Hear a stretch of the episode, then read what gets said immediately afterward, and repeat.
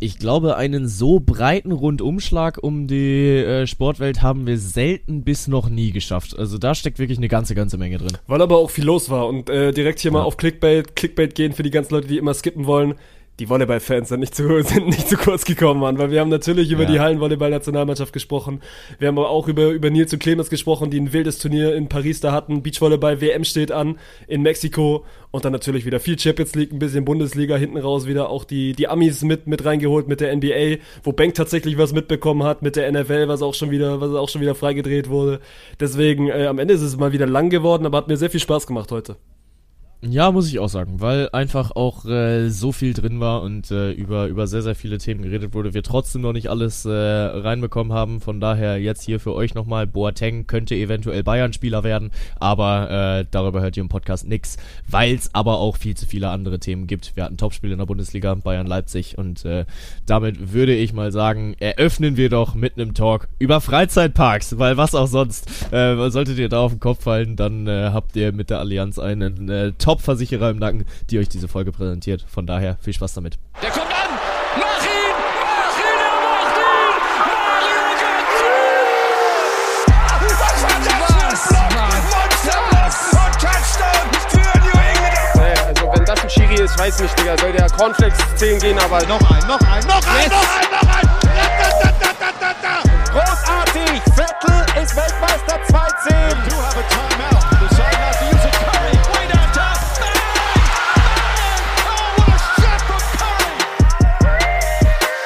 Ich habe fertig.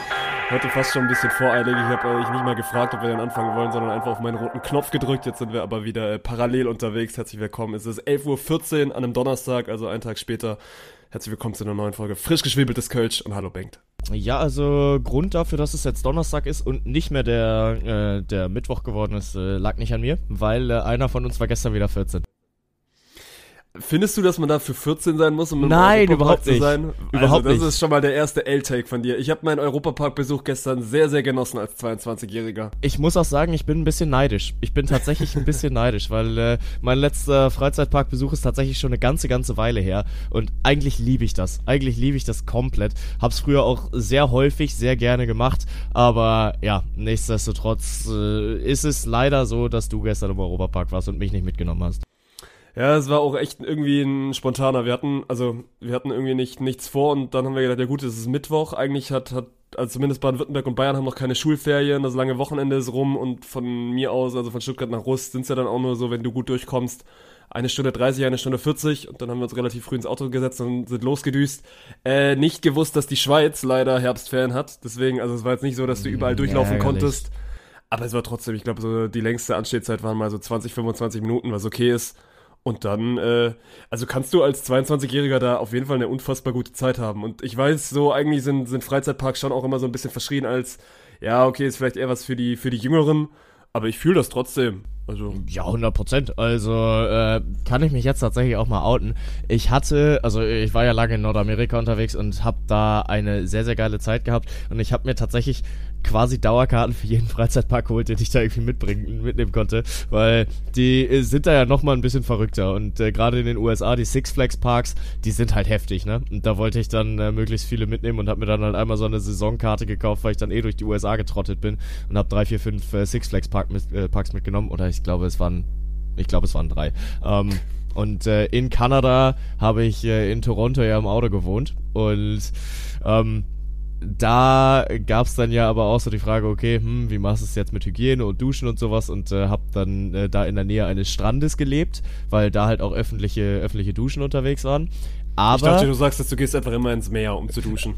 nee, nee, nee, nee, da waren halt auch Duschen. Äh, aber äh, damit ich auch mal eine warme Dusche kriege, habe ich mir für Canada's Wonderland, der Freizeitpark so 30 Kilometer nördlich von Toronto, eine Jahreskarte geholt, inklusive Parkplatzgebühr, inklusive äh, Verpflegungspack, weil da kannst du dir bei Freizeitparks ja immer sowas holen, dass du kostenlos trinken kannst, dass du kostenlos essen kannst, wenn du da bist. Und für den Otto-Normalverbraucher lohnt sich das vielleicht, wenn du so zwei, drei Mal im Jahr in den Freizeitpark gehst. Wenn du aber halt ein bis zweimal die Woche dahin gehst und teilweise auch einfach nur zum Essen in den Freizeitpark fährst, dann äh, ja, hat sich das dann auch relativ schnell gerechnet und äh, meine, meine kostenlosen Mahlzeiten habe ich da auf jeden Fall mitgenommen. Also da muss ich sagen, habe ich äh, Roadtrip-Leben durchgespielt. Was ich finde, was ich gestern durchgespielt habe, sind diese Single Rider, Single Rider Reihen. Oh ja, Das ist oh ja. so ein heftiger Gamechanger. Wir waren ja trotzdem in der Gruppe unterwegs und sind dann quasi trotzdem immer Single Rider gegangen, weil du, also du musst ja einmal am Anfang den Fehler machen und nicht Single Rider gehen, weil du dann ja hier wieder so ein bisschen, also das hinterfragst und sagst, ja gut, Single Rider wirst du auch lange anstehen. Und dann äh, waren wir, glaube ich, bei der ersten Achterbahn und haben quasi uns normal angestellt und dann sind wir mit einer Single-Riderin quasi reingekommen und haben sie dann gefragt, ja, wie lange hast du denn angestanden? Und das war genau der, der Plotfist, wo wir, glaube ich, so 20, 25 Minuten standen und sie kommt dann so, ja, also wir sind mit euch vorhin am Anfang gemeinsam reingegangen und das ist jetzt meine dritte Fahrt. Also sie hat in der Zeit, wo wir, glaube ich, halt ewig in dieser Schlange standen, sie dreimal durch die Single-Rider-Schlange äh, durchge durchgelaufen, weil das dann irgendwie echt wenig machen, obwohl es gar keinen Sinn macht, weil du quasi immer irgendwie schnell reinkommst. Und deswegen, äh, ja, das war mein Gamechanger gestern. Und ich hatte es nicht so krass in Erinnerung, weil es war dann auch schon äh, wieder ein bisschen her, dass ich das letzte Mal in einem Freizeitpark war. Ja, und ich meine, wie viel unterhältst du dich dann auch während der Achterbahnfahrt tatsächlich mit deinen Leuten? Machst du ja sowieso nicht. bist, Machst ne? du ja überhaupt, also sowieso Also, nicht. Und äh, ja, beim Hochfahren, beim Hochfahren, wenn du langsam noch irgendwo, irgendwo reingef äh, reingefahren bist, aber grundsätzlich im Europapark hast du ja auch äh, vor allem Bluefire. Bluefire ist meine Lieblingsachterbahn da, wo du dann äh, von 0 auf 100 in 2,6 oder was auch immer, ähm, ne, und grundsätzlich die, die Single Rider Lane, die lohnt sich da schon, das muss man dann schon sagen. Was ich wieder gemerkt habe, ist, dass, äh, was ist der, der, oder was ist, was ist der Gegenteil von einem Unterschied? Was ist die Gemeinsamkeit von einem Freizeitpark? es ist wirklich Donnerstagvormittag und ich suche das Gegenteil von, das Gegenteil von Unterschied. Perfekt, ja. Aber Leben am Limit. Ich wollte, ich wollte auf die Gemeinsamkeit zwischen einem Freizeitpark und auf, äh, also nenn's Oktoberfest oder nenn's, nenn's den Vasenhalter auf einem Volksfest raus. Äh, bei beiden verlierst du komplett den Bezug zu Geld. Du, Ja. Also du bist, du bist bereit, einfach enorm viel Geld für eigentlich eine enorm kleine Sache auszugeben und denkst so kurz eine Sekunde drüber nach und dann lässt du es auch einfach wieder. Ja, ähm, das Ding ist aber halt auch so, ich weiß nicht, ich bin anders erzogen worden, weil immer wenn wir früher im Freizeitpark waren, mussten wir halt Essen mitnehmen. Also da haben wir äh, den Rucksack dann komplett vollgepackt. Im Freizeitpark wird sich nichts gekauft. So, da gab's dann die, die Gutscheine, mit denen du günstiger reingekommen bist, hast dann anstatt 40 Euro Eintritt nur 20 Euro bezahlt und Deswegen durfte ich auch auf Kirmes oder sowas niemals in Fahrgeschäfte rein, weil es dann hieß, ja, ey, also jetzt hier viermal fahren oder einmal in den Freizeitpark gehen und den ganzen Tag fahren. So, ja, natürlich, ist dann klar, wo die, wo die Antwort hinfällt, aber am Ende äh, ist es gut, weil es mich auch gelehrt hat, dass ich mich auf solche Tage vorbereiten kann. Plus eins, also wir sind da, glaube ich, äh, sehr, sehr ähnlich aufgewachsen und ich rede gar nicht von mir, der gestern im Freizeitpark da irgendwie viel Geld ausgegeben hat. Auf dem Vasen war es dann was anderes, aber das gehört dann auch irgendwie mal dazu. Aber ich rede von, von anderen. Ich weiß nicht, ob du es kennst, im Europapark gibt es so ein Restaurant, wo dir quasi das Essen, also die Küche ist irgendwie oben und dann wird das Essen dir quasi durch so ein System ohne Kellner quasi an den Tisch gebracht. Es ist Okay. eigentlich dasselbe Essen, ist halt irgendwie nur ein bisschen fancy aufbereitet. Und ich glaube, wir sind, also wir waren irgendwann so um, um 10 da und sind dann einmal so ein bisschen am Anfang durch den Park geschlappt und dann war irgendwie 11, also noch relativ früh am Tag. Und dann war da eine Schlange vor diesem Restaurant. Und im Europapark gibt es wahrscheinlich 57 verschiedene Fressbuden. Aber vor diesem einen Restaurant, die wahrscheinlich für, für eine Spaghetti Bolo 20 Euro nehmen, bloß weil dir das dann irgendwie so fancy hergebracht wird, war eine Schlange, wie als ob du Achterbahn fahren würdest. Und dann meinte ich so, ja, das hat, also, weil in, in keinem anderen Szenario stellst du dich ja erstens für dein Essen an, wenn du es Ja. woanders einfach genau dasselbe Essen wahrscheinlich, von genau denselben Köchen und genau denselben Zutaten zubereitet, einfach für einen Zehner wahrscheinlich billiger bekommst. Aber Ja. du denkst, ja gut, ich bin jetzt im Europapark, das ist ja heute was Besonderes. Ich bin feiner mit 20 Euro für meine Bolo zu zahlen, weil sie mir halt auf einem fancy Weg hergebracht wird. Wenn ich sowieso schon mal hier bin, dann äh, ist ja auch egal. Und ach komm, Lieselotte, jetzt sind wir doch schon mal hier, dann gönnen wir doch der ganzen Familie mal was. Äh, ja, Ja. nee, aber äh, muss ich sagen, in Freizeitparks habe ich äh, sehr, sehr schöne Zeit meines Lebens verbracht. Ähm, wie oft musst du eine Achterbahn fahren, bis sie für dich tot ist? Also, so tot, tot, dass du sie dann gar nicht mehr fährst, äh, gibt's bei guten Achterbahnen für mich nicht. Also, wenn, wenn eine Achterbahn gut ist, dann kannst du die auch in deinem Leben, weiß nicht wie häufig fahren und die gibt dir dann immer irgendwie was Besonderes. Ja, aber vielleicht an einem Tag. Jetzt an einem Tag war es gestern, ich glaube, wir sind gestern keine Achterbahn häufiger als, als dreimal gefahren. Weil Ja, das, okay, also nee, das, das passt dann auch. Ja. Ja, ja, ja, weil also, als ich mit meinem Bruder das letzte Mal im Europapark war, war tatsächlich auch der letzte Freizeitpark, in dem ich war. Ähm, sind wir halt auch dann irgendwann auf Single Rider Game umgestiegen und da kannst du ja manchmal auch einfach wirklich durchlaufen, ne? Und äh, ja. stehst dann an und, und, und äh, da wird dann direkt einer reingerufen. Ähm, und da haben wir halt wirklich, äh, weil es auch Ferien nirgendwo waren, ähm, ging es dann einfach, ja, weil es auch Ferien nirgendwo waren, perfekt. Ich bin auch äh, im Deutschgame heute komplett angekommen, äh, weil kein Bundesland Ferien hatte, waren wir halt auch komplett leer in diesem Freizeitpark und wir konnten halt einfach manchmal sogar sitzen bleiben und dann war so wirklich das Thema, nach dem siebten Mal gibt dir dann die Linkskurve dann auch nicht mehr ganz so viel, weil dein Körper sich ja doch irgendwie drauf einstellt. Ja, ja. Gut, und es ist ja quasi nicht nur der Europapark gewesen, der der Grund ist, dass wir heute auf dem Donnerstag aufnehmen, sondern Champions League hat das auch noch irgendwie alles, also alles in richtige Bahn gelenkt, deswegen es macht nur Sinn, dass wir das heute, heute Vormittag machen und dann hast du mich gerade kurz vor Aufnahmestart auch nochmal abgeholt, dass wir Anfang Oktober sind, dass wir im mhm. September natürlich wieder nicht die sechs Kölsch geschafft haben, es ist weiterhin äh, die große Suche nach den sechs Kölsch. Wir tun uns immer so irgendwie, also wir sitzen wirklich jeden Monat hier und sagen, ja, wir haben eigentlich ein sehr, sehr gutes Gefühl diesmal mit unseren, mit unseren sechs Takes und es ja. soll einfach nicht sein. Die Community ja, hat wieder Letztes Jahr, äh, letzten Monat habe ich ja gesagt, äh, boah, eigentlich fühle ich mich nicht damit wohl, aber ich würde es wieder so machen. Ähm, und ich habe diesmal tatsächlich nachgeguckt und ich muss sagen, ich war okay, Chat war bodenlos. Also Chat war wirklich jenseits von Gut und Böse unterwegs. Ähm, ich habe dieses Duell 4 zu 1 gewonnen. Chat hat aus sechs Takes einen richtig. Ich lese kurz vor. Leser, äh, Leverkusen punktet gegen Bayern. Ich ja, Chat nein. Ist passiert. Deutschland Viertelfinale, äh, Bankt ja, Chat ja, ist nicht passiert. Doppelpodium RB, Bankt ja, Chat ja, ist nicht passiert. Alcaraz US Open, Bankt nein, Chat ja. Alcaraz hat nicht gewonnen. Medaille für Deutschland bei Olympia. Ach, bei, bei Olympia, bei, äh, bei der Basketball-WM. Bankt ja, Chat ja. Okay, 4, äh, 3, zu 2. Äh, da haben sie. Ah, nee, das ist das eine, was sie richtig haben. Tatsächlich, genau. Äh, und die Packers gewinnen zwei Spiele. Bankt ja, Chat nein. 4 zu 1, Alter. Also 4 zu 1. Das ist heftig. Bodenlos, Chat. Wirklich strafft euch ja. mal. Ich glaube, das ist die schlechteste Performance ever. ever. Ja. In 6 Kölsch History, dass man nur einen richtig hat. Gut, ich darf mich jetzt nicht zu weit aus dem Fenster lehnen, außer du hast mir jetzt so bodenlose Takes vorbereitet, aber äh, ich gehe mal stark davon aus. Ne, ich gehe, also Oktober werden die sechs fallen. Ich bin, ich bin guter Dinge ich bin sehr gespannt, weil ich freue mich auch tatsächlich auf die sechs Kölsch. Äh, ich habe ein, zwei Takes dabei, die, wo ich auf deine Meinung sehr gespannt bin. Ähm, aber fangen wir doch einfach mal an. Die NFL äh, ist wieder gestartet. Die Kansas City Chiefs sehen gut aus nach Anfangsschwierigkeiten. Patrick Mahomes gewinnt alle vier Spiele im Oktober. Ich lese vor: Vikings, Broncos, Chargers, Broncos. Ja, zweimal Broncos. Nein. Alles klar. Äh, es wird tatsächlich dreimal Formel 1 gefahren. In Katar, in USA und in Mexiko. Und äh, Lewis Hamilton ist wieder real. Lewis Hamilton kommt zweimal aufs Podium. Nein. Okay, äh, sehr spannend. Dann äh, wird es für uns morgen interessant, denn die allererste Nominierung von Julian Nagelsmann zum, äh, zum Bundestrainer steht an. Und ich sage, Marco Reus ist in einem solchen Formhoch. Marco Reus wird zur Nationalmannschaft nominiert. Nein spannend. Äh, wir bleiben. Ne, wir bleiben nicht beim Fußball. Wir gehen rüber in die NBA. Die geht jetzt nämlich auch los. Ende Oktober ist es dann soweit. Und deine Warriors, die starten natürlich flawless. Die Warriors gehen mindestens 3-1 oder 4-0. Nein. Auch das wird nicht passieren. Äh, Zverev gerade auf Erfolgskurs in Asien. Jetzt wird in Shanghai gezockt. Halbfinale aus äh, bei den China Open, Sieg bei Chengdu äh, und die Shanghai Open winken. Zumindest mal wieder das Finale für Zverev. Das ist ein absoluter, absoluter Wild-Tag jetzt von mir. Ich habe keine Ahnung, wer da spielt. Kannst du, also ist das irgendwie, wie ist das besetzt? Ist er da so die, oder an was ist Zverev da gesetzt? Äh, an was er gesetzt ist, weiß ich nicht, aber also da spielen schon gute Jungs mit. Dann schafft das nicht. Okay, äh, jetzt muss ich gerade kurz nachzählen tatsächlich. Ich habe eins, zwei, drei, vier, fünf. Okay, gut. Dann bleiben wir tatsächlich doch noch bei der Nationalmannschaft. Der Nagelsmann-Auftakt gelingt. Zwei Siege gegen USA und Mexiko. Ja, das wird, das wird passieren. Ja, okay. Also, äh, bist du zufrieden mit deinen sechs Kölsch?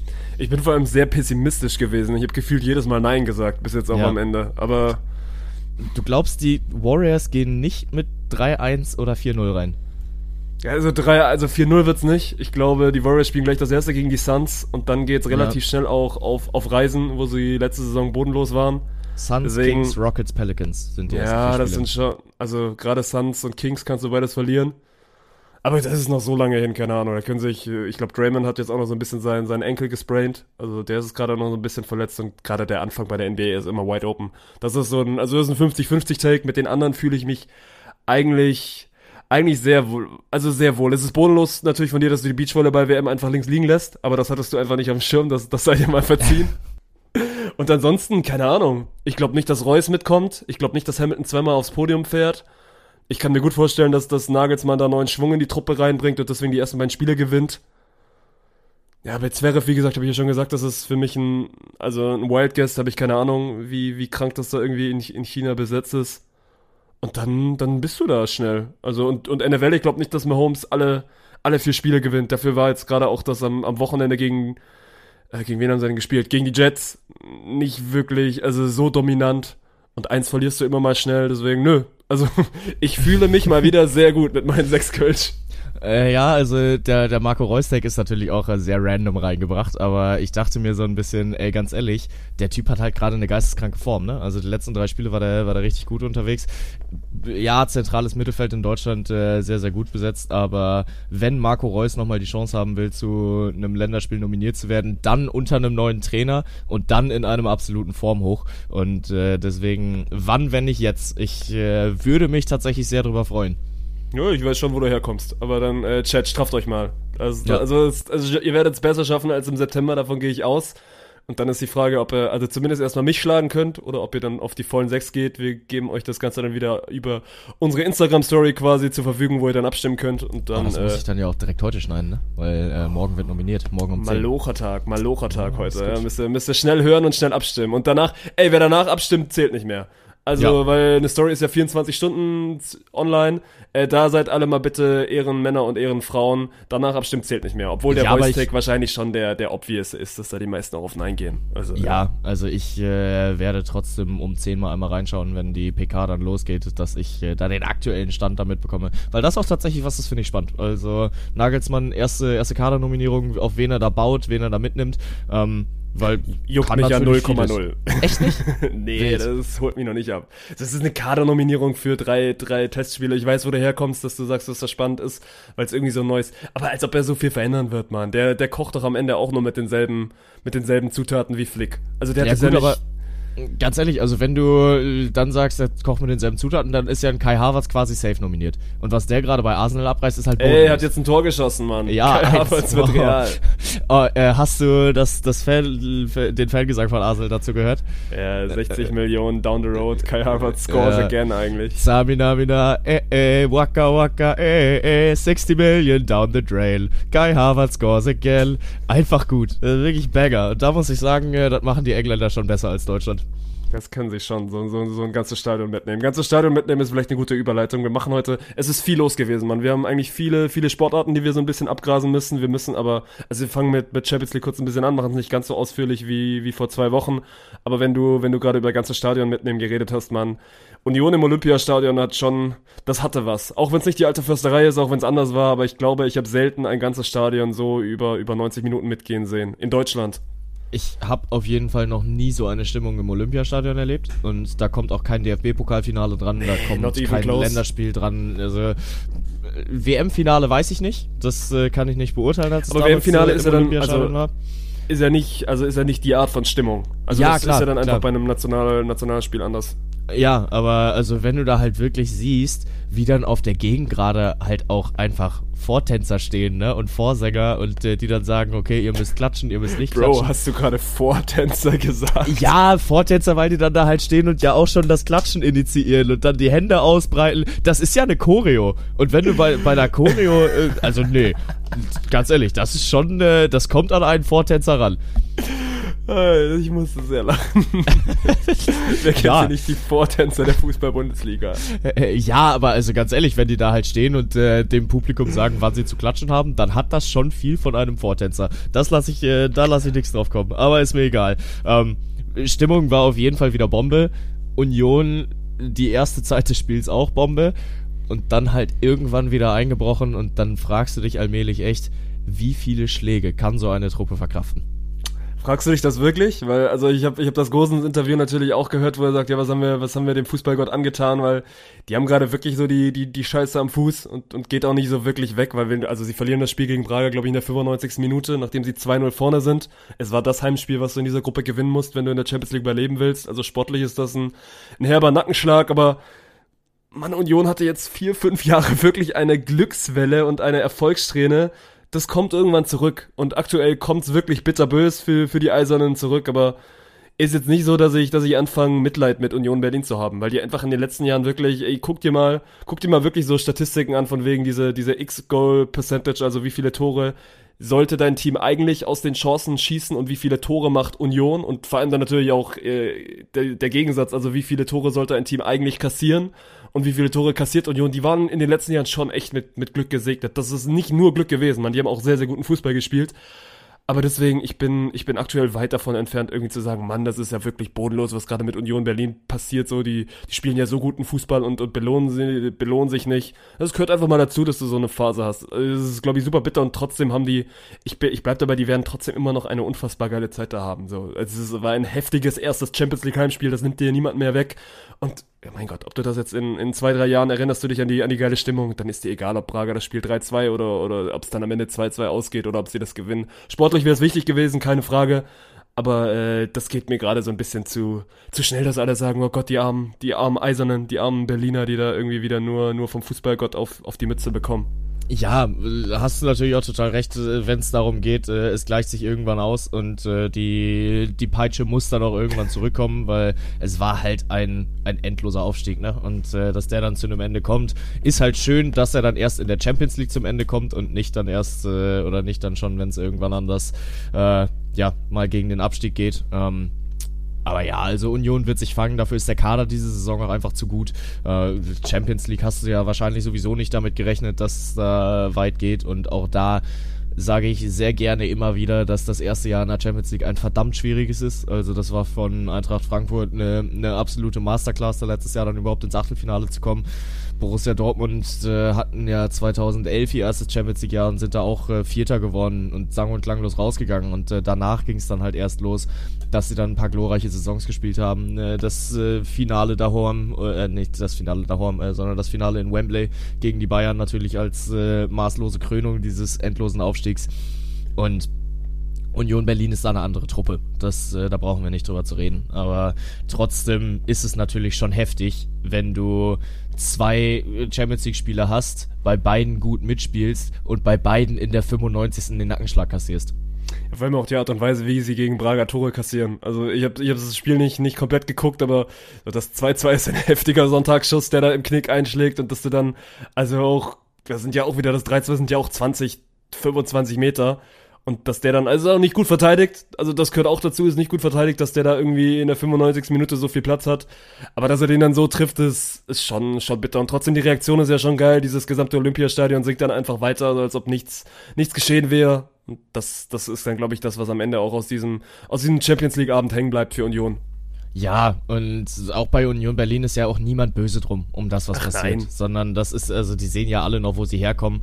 Es ist schön, dass sie ein, ein Plakat aufhängen mit äh, alte Försterei, wir brauchen dich zum Leben wie die Luft zum Atmen. Ja, aber äh, Storno, ich weiß nicht, aber äh, liebe Union-Fans, ihr hattet die Möglichkeit, die alte Försterei zu spielen. Also ist jetzt nicht so, ich weiß, wo sie herkommen und ich weiß, die UEFA ist bei weitem nicht, also hier irgendwie der, derjenige, der sich nicht zu Schulden kommen lassen, aber soweit ich das mitbekommen habe und was man so gelesen hat, ist, dass die UEFA schon gesagt hat, ey, wenn ihr, wenn ihr unbedingt wollt, ihr kriegt diese Ausnahmegeregelung für, für die, für die alte Försterei. Union hat es einfach nicht gemacht, weil, also, du willst ja auch deinen Mitgliedern irgendwie die Möglichkeit geben, bei diesen drei, drei Champions League Heimspielen auf jeden Fall dabei zu sein. Deswegen, ich verstehe diesen, diesen Gang in Richtung Olympiastadion, aber das Banner war nicht nur in Richtung UEFA, das Banner war auch in Richtung äh, eigene, eigene Verantwortlichen, weil das die, ja. das, sag ich auch gar nicht. Also, dass es nur, nur aus Union-Kreisen kam oder was auch immer, also, oder nur von UEFA-Kreisen. Ähm, aber grundsätzlich, die Fans lieben halt ihr Stadion. Und äh, das ist ja auch so ein bisschen einfach das Thema, was ich da ganz schön sehe. Aber der Gang ins Olympiastadion macht natürlich nur Sinn. So, du hast 22.000, die in dein Stadion passen in der, in der, in der Bundesliga. und du hast halt 75.000 oder 74.000 waren es jetzt, glaube ich, die ins Olympiastadion gehen. Und äh, Union Berlin hat ja Hertha auch outscored, was die Mitgliederzahlen angeht. Die sind ja jetzt die Nummer 1 in Berlin. Wobei ich glaube, Delay Sports hat tatsächlich noch mehr. Ähm, oder zumindest mal Follower. Delay Sports hat ja noch keine Mitglieder. Das ist, äh, Delay Sports Ja. ist ja so ähnlich Ja, ja. Wie, wie RB aufgebaut. Aber auf jeden Fall Followerzahlen sind die ja schon, schon bei Fahr, Ja. bei Fahr Ja, ja, auf jeden Fall. Nee, und äh, deswegen ist es ja auch nur sinnvoll, dass du dann sagst, ey, ganz ehrlich, wir äh, wollen die Champions League hier in Berlin haben und wir wollen das Ding möglichst groß aufziehen. Mal schauen, wann es die ersten Punkte gibt, weil wenn Union so weiterspielt, wird sie geben und dann ist das vielleicht auch ein Erfolgserlebnis, was sie brauchen, um in der Bundesliga dann auch wieder durchzustarten, weil da ist es auch eine, eine schwierige Zeit. Jetzt sind es äh, inzwischen tatsächlich sechs Pflichtspiele in Serie, die sie verloren haben, aber das wird wieder kommen. Ja, gehe ich, geh ich auch von aus. Okay, lass einmal kurz den Champions League Abriss machen. Ich habe mir gestern 90 Minuten Dortmund gegeben. Ja, Äh, herzliches Beileid. ja, das waren wirklich so 90 Minuten, die ich gerne wieder haben würde. Da ist Ja, wenig mein, mein passiert. anderer Podcast-Kollege, der war tatsächlich im Stadion. Äh, Das ist halt wirklich, äh, da hast du einen verschwendeten Abend. Ja, aber boah, weiß ich nicht. Das finde ich, also ich glaube so Milan, Milan gegen Dortmund, weil Milan ja auch wieder ordentlich, ordentlich Manpower mitbringt und Dortmund hat gestern, glaube ich, auch, also stimmungstechnisch hat das schon geknallt da gestern. Deswegen so live im Stadion, glaube ich, also glaube ich nicht, das wird, das wird geil gewesen sein. Spielerisch war es jetzt eher zäh, weil einfach wirklich nicht so viel passiert ist. Das war beides defensiv, eher mal sicher, sicher stehen. Und dann hatte Milan hinten raus fast noch, also eher, eher den Tick bessere Chancen, um, um das Spiel zu gewinnen. Am Ende ist es ein verdienter Punkt, der, der Dortmund nicht so wirklich weiterbringt in dieser Gruppe, aber jetzt auch noch, noch nicht wirklich raus, rausbringt. Ich finde trotzdem, weil wir gerade am Anfang der Saison oder ich am Anfang der Saison schon ein bisschen auch draufgehauen habe, die fangen sich wieder, die, die kommen schon irgendwie ein bisschen besser rein, sind aber für mich weiterhin weit davon entfernt, sowohl national als auch international dieses, dieses Top-Team aus der letzten Saison zu sein. Ja, das stimmt. Äh, wir haben auch weiterhin vollkommen zurecht draufgehauen. Ähm, und auch da war es wieder kein Überzeugungsfußball. Am Ende ist es ein Punkt, den du mitnimmst, äh, gerade in dieser Gruppe. Und die Ergebnisse in der Gruppe sind ja aber auch spannend, ne? Weil äh, im Parallelspiel kriegt Paris aber mal derbe auf die Mütze. 4 zu 1 verlieren sie gegen Newcastle United. War halt ein bisschen das Ding äh, Oil Money gegen Oil Money und äh, deswegen gab es ja auch einen Co-Post auf Instagram von äh, AC Mailand und Borussia Dortmund, einfach um, um die Fans zu uniten und da stand dann auch viel drunter äh, Together Against Oil Money oder was auch immer. Also die, da haben sich äh, die Fans dann schon ein wenig versöhnlich gezeigt. Ähm, aber grundsätzlich ein Ergebnis, was Borussia Dortmund freuen könnte, denn Newcastle wartet in, es müssten drei Wochen sein, glaube ich, wegen Länderspielpause, äh, wartet in drei Wochen und wenn du es da schaffen solltest, warum auch immer, wie auch immer, das Ruder rumzureißen und äh, drei Punkte zu holen, dann kann das unfassbar wichtig werden für diese Gruppe. Ja, also wie gesagt, deswegen, sie sind noch nicht so wirklich raus. Ein Sieg hätte natürlich geschmeckt, weil dann bist du quasi pari mit allen. Dann haben alle da wieder drei Punkte, so bist du jetzt so ein bisschen das, das, Schluss, das Schlusslicht. Und oh, in Newcastle, das ist also, ich habe mir die Highlights angeguckt und bei PSG, das kann schon mal passieren, dass du, dass du als Junge, und die sind ja eine super junge Truppe, hatten wir auch vor drei Wochen, dass du da mal auseinanderfliegst. Die Art und Weise, wie Newcastle das gemacht hat, war schon, boah. Also natürlich steht da viel, steckt da viel Ölmoney drin und natürlich finde ich das nicht gut, aber die haben sich schon jetzt innerhalb von zwei, drei, zwei, drei Jahren zu einem, zu einem wirklichen Top-Club gemausert. Das ist dann auch nicht selbstverständlich, weil gerade in England wird mit Geld auch immer, ich sag mal, sehr fraglich umgegangen. Wenn du so in Richtung Manchester, in Richtung Chelsea guckst, das ist jetzt nicht selbstverständlich, bloß weil da Geld im System ist, dass das auch funktioniert. So den, den Shoutout musst du Newcastle geben, aber da können wir dann auch in, in zwei Wochen oder in drei Wochen, wenn es dann soweit ist, wenn das Spiel gegen den BVB ansteht, ein bisschen, ein bisschen eher drauf eingehen. Ich habe mir die Bayern tatsächlich auch ein bisschen gegeben gegen Kopenhagen. Ja, das ist dann so Kategorie Arbeitssieg gewesen. Sie gewinnen das Spiel, weil Sven Ulreich in der 95. Minute eine heftige Parade raushaut. Also wirklich, der ist, der ist wirklich Kategorie Manuel Neuer gehalten. Ansonsten, ansonsten steht es 2-2, was auch nicht so 100% unverdient gewesen wäre, weil Kopenhagen war gut und, und die Bayern waren jetzt nicht so überragend, dass du gesagt hast, ja, das sind halt die Bayern, die solche Spieler dann irgendwie, ja, Dienstagabend gegen Kopenhagen, die die dann irgendwie so 3-4-0 gewinnen. Das waren nicht die Bayern, das waren die Bayern, die sich das sehr, sehr hart erarbeiten mussten. Aber am Ende gewinnen sie es halt. Und das, das bleibt unterm Strich stehen.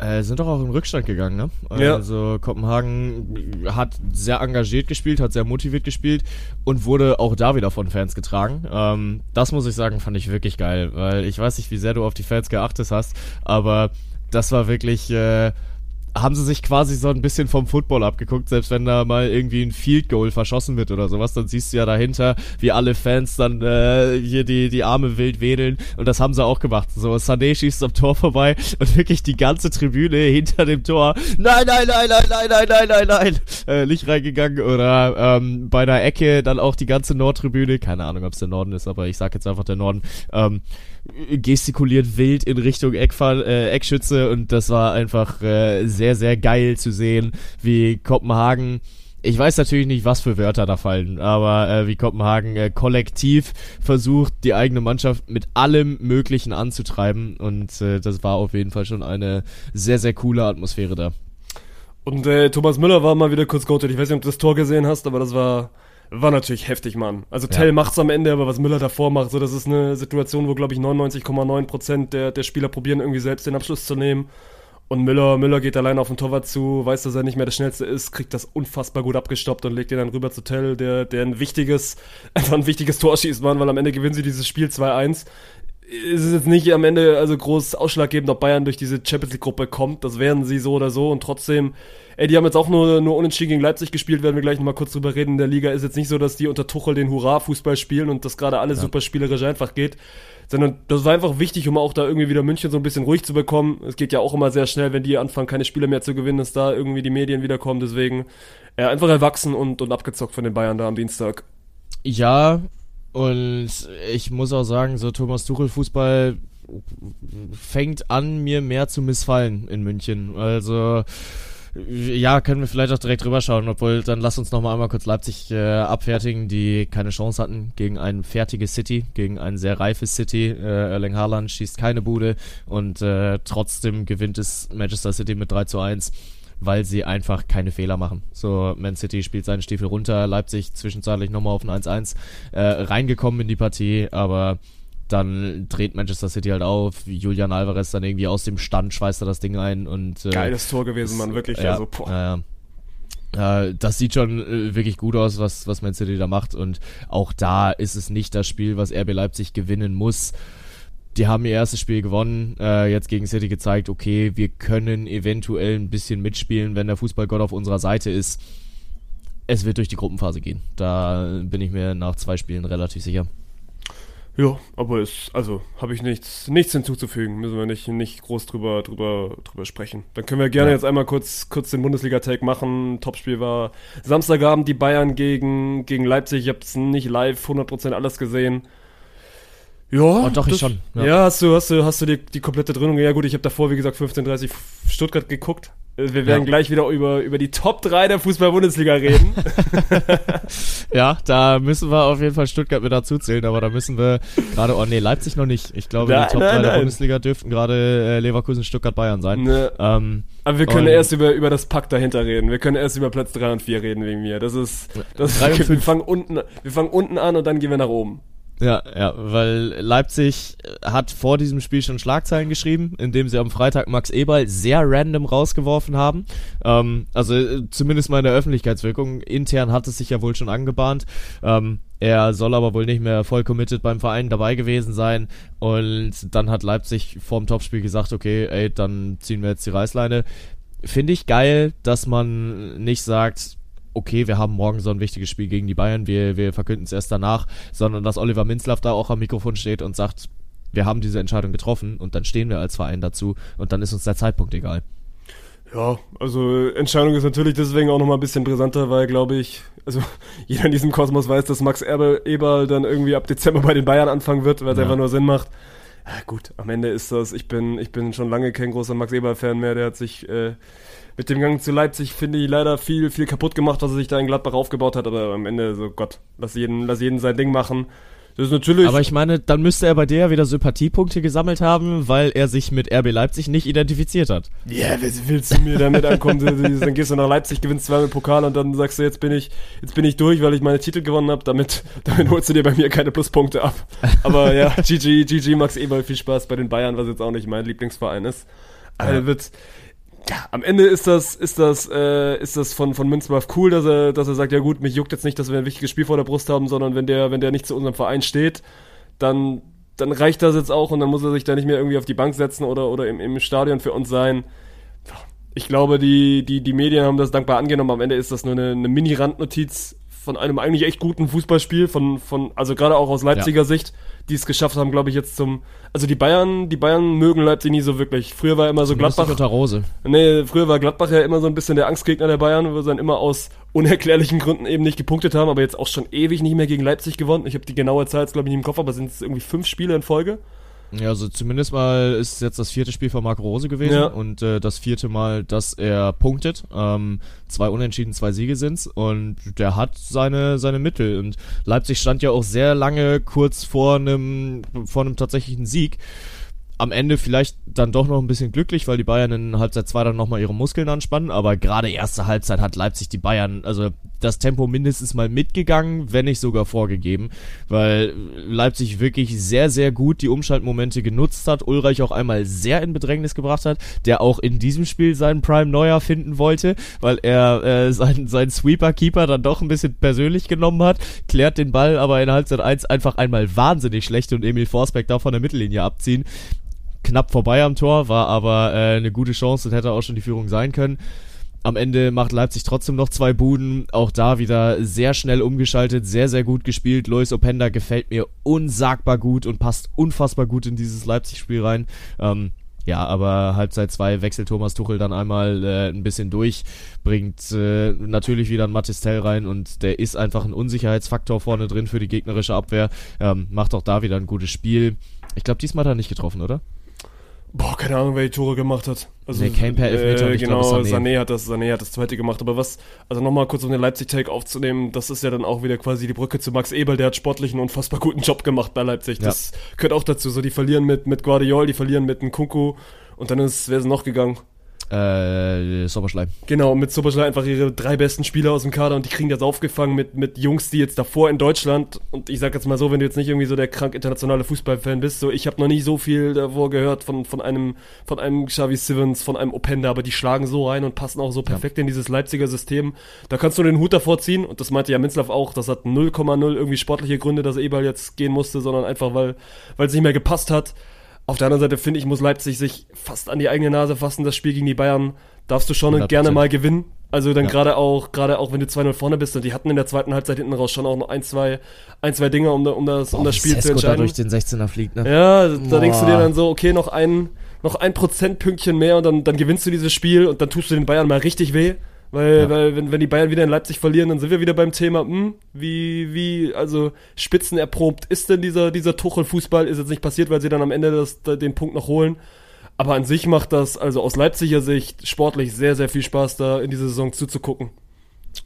Ich bin auch gespannt, wie lange sie das äh, aufrechterhalten können, weil so wie es aktuell läuft, also die haben halt nur gegen Bayer Leverkusen einmal verloren am Anfang der Saison, ähm, haben die auf jeden Fall das Zeug dazu, äh, langfristig oben mitzuspielen. Wenn ein Timo Werner sich dann am Ende noch irgendwann gefangen kriegt, kann das schon in eine Richtung gehen, dass du am Ende dich auf den Dreikampf konzentrieren kannst zwischen Leverkusen, Bayern und äh, RB Leipzig. Da würde ich mich persönlich sehr drüber freuen. Safe. Und aber das ist ja auch so ein bisschen die Storyline, die gerade gerade am oberen Tabellen Tabellenende also zieht. So wer hält wie lange durch? So dass Stuttgart das jetzt wahrscheinlich nicht über die nächsten nächsten 20 Spieltage durchhält. Das ist ja wahrscheinlich sehr wahrscheinlich. Und bei Leverkusen musst du ja auch die Frage stellen. Die sind aktuell für mich das das konstanteste und beste Team. So die gewinnen dieses Spiel in Mainz am Ende 3-0 super abgezockt im im Stile Ja. einer Spitzenmannschaft. Aber der VfB halt auch. Der VfB gewinnt dieses Spiel in Köln eben auch super abgezockt im Spiel, im Stile einer Spitzenmannschaft. Das ist ein Spiel, das du auch am Ende 1-0 irgendwie, irgendwie dumm verlieren kannst, aber der FC steht eben gerade unten, macht die Tore nicht, Stuttgart kontert zweimal, macht die Tore. Und, Aber und Köln auch 70 Minuten gut gespielt, muss Nee. Köln hat sehr Also, gut gespielt. ja. Köln hat sehr gut gespielt, wie schon äh, die, die gesamte Saison eigentlich. Also ich gucke jetzt nicht viel Köln, aber das ist zumindest, was man so ein bisschen, bisschen mitbekommt, dass der FC ja eigentlich spielerisch gar nicht so schlecht ist, aber eben, eben die Tore nicht macht und die Punkte nicht mitnimmt. Das war eins zu eins das Spiel gegen den VfB. Ist jetzt nicht so, dass, dass Stuttgart da nach Köln gefahren ist und, und die an die Wand gespielt haben, sondern es sind gerade einfach, und das liebe ich ja dann auch im Fußball einfach, ey, das eine Team, beim einen Team läuft und dann fällt der Ball eben mal rein und beim anderen Team eben nicht. Und das kann sich dann auch schon mal so über, über einen Monat durchziehen. Und der VfB ist eben gerade auf dieser Erfolgswelle. Girassi ist, ist quasi wieder raus. Bin gespannt, was sie mit dem nächstes, nächstes Spiel machen, weil Undorf jetzt die nächsten beiden Tore schießt. Das kannst ja, du dir auch nicht. sagen, also Girassi auch einfach in der Krise. Ja, ne? heftig overrated, der. Typ. Also, ja, safe, der trifft trifft nicht mal das ein offenes Scheunentor. Und also muss ich wirklich sagen, den hätte Stuttgart verkaufen müssen, als er noch Geld gebracht hat. Ja, und, und ähnliches gilt ja für Leverkusen. Die, die spielen in Mainz, was eigentlich auch wieder ein, ein ekliges Spiel sein kann, weil auch Mainz jetzt nicht so ist, dass die, dass die fußballerisch gar nichts drauf haben in dieser Saison aber dann auch einfach Leverkusen wieder zum, zum richtigen Zeitpunkt die Tore gemacht, wieder ein heftiges Freistoßtor von Grimaldo. Das war mhm. geil. Ich hab's, also ich hab's nur im, im Nachhinein gehört. Anscheinend war die Konferenz ja so. Konferenz ja. geht nach, geht nach Mainz, Freistoßtor von Leverkusen, Konferenz geht ein weiter nach Heidenheim und Jan Niklas Beste, ich weiß nicht, was, also was der Typ so die letzten vier, fünf Jahre gemacht hat, der macht sein zweites absolutes Traumtor in dieser Liga. Das ist unfassbar. Ja, also äh, war halt wirklich ein geiler Moment. Ne? Ich glaube, Beste hat tatsächlich als erstes sein Freistoßtor geschossen und äh, er legt sich diesen Ball bereit. Und ich sitze vorm Fernseher, ich habe auch Konferenz geguckt und sag, boah, geil, den macht er. Und dann zimmert der das Ding mit dem Vollspann unter die Latte und äh, direkt hinterm Pfosten kommt er runter. Also unsagbar geil. Und dann äh, Tor in Mainz und Grimaldo wirklich in einer Kopie, beziehungsweise gespiegelt, äh, sein Freischusstor gegen die Bayern, äh, hat er da auch nochmal reingesetzt. Äh, das äh, war schon wirklich einfach ein, ein absolut geiler Moment. Ähm, und ja, bitter für Grimaldo, dass du halt wieder einen Traumfreistoß schießt und es trotzdem nicht das schönste Tor des Spieltags ist. Ja, Heidenheim ist auch schon wieder wild. Aber also wir machen Bundesliga jetzt auch gleich zu, aber das Heidenheim ja. Union Berlin schlägt und da einfach. Also es gab schon einige, die gesagt haben, dass das Heidenheimer System kann in der Bundesliga funktionieren, aber also es funktioniert ja wirklich. Ist jetzt nicht ja. so, dass die, dass die da irgendwie mit Ach und Krach irgendwie Punkte holen, sondern das macht wirklich alles, alles vorne und hinten Sinn und auch wenn du dir diesen Kader anguckst, so der eigentlich nicht Bundesliga-tauglich sein kann, weil das ja. viele, viele No-Names sind und gerade dann auch Spieler, die bei, bei anderen Vereinen gescheitert sind. Und in Heidenheim macht das irgendwie alles, alles komplett Sinn und, und funktioniert auch, aber freut mich. Also, das ist, das ist schon irgendwie, irgendwie geil, dass, dass die Story funktionieren kann. Darmstadt jetzt auch äh, die ersten drei Punkte am Stück geholt. Wichtiger Sieg ja. gegen Bremen geholt und das ist, glaube ich, aus meiner Sicht auch so ein bisschen das, das Wichtigste zur Bundesliga, wenn du nichts mehr hast. Frank Schmidt Masterclass, sage ich dazu einfach nur. Ähm, aber ich glaube tatsächlich war schon der, der zweite Sieg von Heidenheim. Ja, war schon der zweite, ja, aber von ja, Darmstadt der erste. Das war's ja. Ja, ja, genau so rum. Also war ein bisschen das Wochenende der Aufsteiger, die äh, jetzt auch beide mal gewinnen konnten. Das äh, war, war schön zu sehen.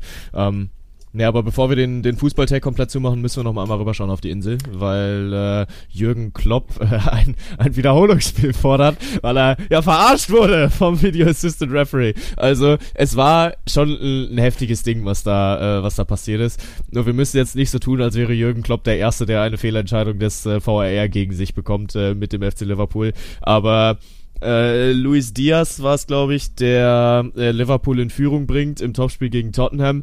Und Liverpool zu dem Zeitpunkt in der 31. Minute schon in Unterzahl gewesen, ähm, bringen das Spiel am Ende in doppelter Unterzahl zu Ende, aber dann schießt Luis Diaz ein Tor, Schiedsrichter entscheidet auf Abseits, er war aber auf dem Feld und da, äh, er war auf dem Feld, er war, er war onside, er war äh, nicht im Abseits. Und der Video Assistant Referee sagt, nee, nee, äh, Tor muss zählen, die äh, Entscheidung ist onside. Und dann pfeift der Schiedsrichter aber schon wieder an. Und ich muss sagen, was die Premier League da halt ganz geil macht, ist, dass sie das Protokoll davon veröffentlicht haben, was da eigentlich passiert ist. Und weil wir ja ein auditiver Podcast sind, äh, damit ihr nachvollziehen könnt, wie das da gelaufen ist, äh, blenden wir, wir euch jetzt hier mal ein. Oh good, both holding. Both holding. Yeah. Leave it though. Waiting, delaying, delaying. Offside, yes. Give it. Coming back for the offside, mate. Just checking the offside delay, delay. Give me kick point. Let's go. Yep. Kick point, Yeah, please. no worries. So here we are. Thank you. Wait, okay. Um, just get a tight angle. yeah, give me 2D line ready I feel as well for frame Right, two so after that. That's frame, fine. Frame two there. Perfect. I've got yeah. the time on this. I clock 2D line on left boot. Yep. Well, let me With just switch I think angles. I think it might be this angle better. Hey, Happy with this angle? You Yeah. organise you, don't Yep. you? 2D line on the boot. 2D line on the boot. Yep. Okay. Wait, no, wait. So 2D line on the boot. I'll, I'll Check in. complete. Check complete. It's fine. Perfect. Yeah. Off. Thank you, mate. Thank you, mate. Wait, wait, wait, wait. good process, Uh, carry On-field decision was offside. Are you are you happy with this? Yeah, Are you happy with this? offside On-field, decision, goal. Yeah, that's, Now that's I what it does. What? on-field decision was offside. Are you happy with this Never image? get there. It's fine. Yeah, it's onside. The image we gave you is onside. Left back. He's played. He's Yeah. gone offside. Delay, delay, delay. They, Clear. Ollie's saying to delay. Plays. Ollie's saying to delay. throw, red throw, red throw. Pardon? Ollie's calling in to say delay the game to to complete. The Yeah. decision is offside. Can't do anything. Ollie saying to delay. Ollie saying to delay. Ollie? Yeah. Yeah, go Delay on. the game. To delay the game. Stop the Yeah, game. they've restarted Nothing the game. from on the field. Can't do Yeah, they've anything. restarted. Yeah. Can't do anything. No. I can't do anything. I can't do anything.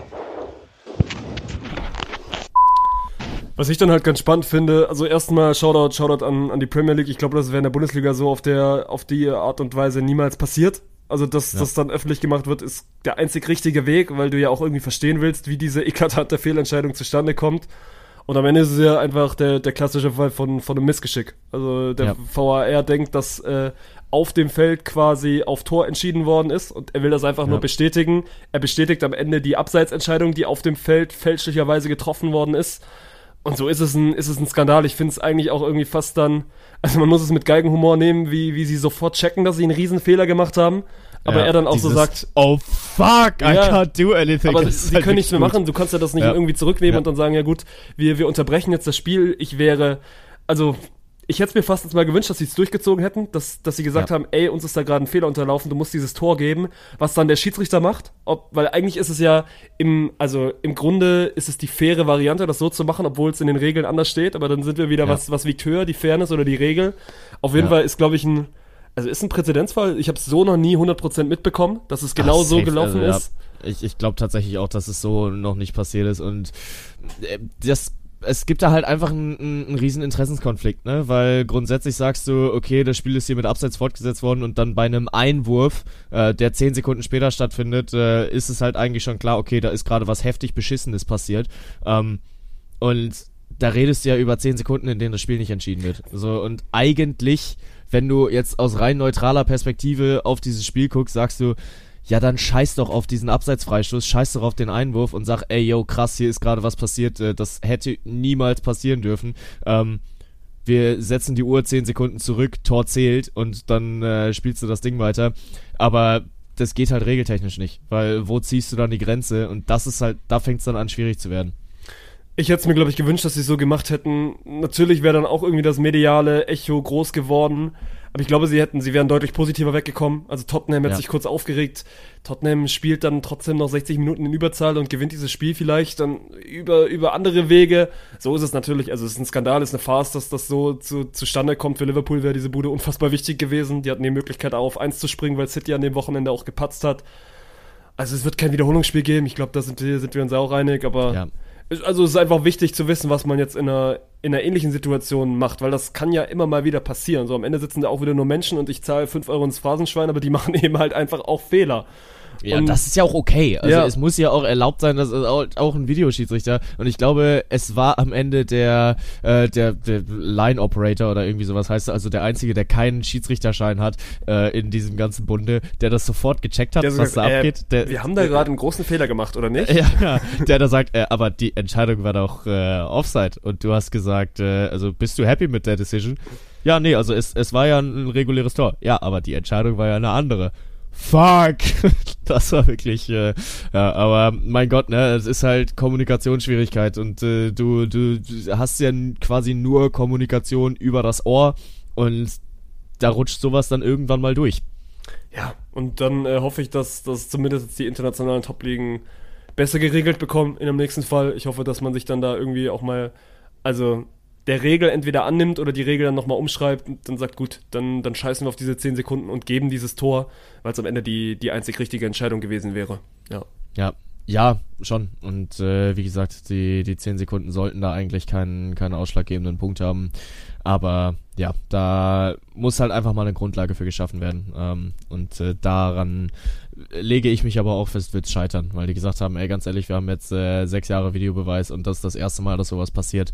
Ähm, ja, aber schwierige Situation. Ich kann natürlich auch Klopps Groll äh, nachvollziehen. Äh, am Ende ist es aber so, wie es ist. Und äh, dann äh, würde ich doch mal sagen, du hast es gerade eben schon angeteasert, es wird wieder Beachvolleyball gezockt.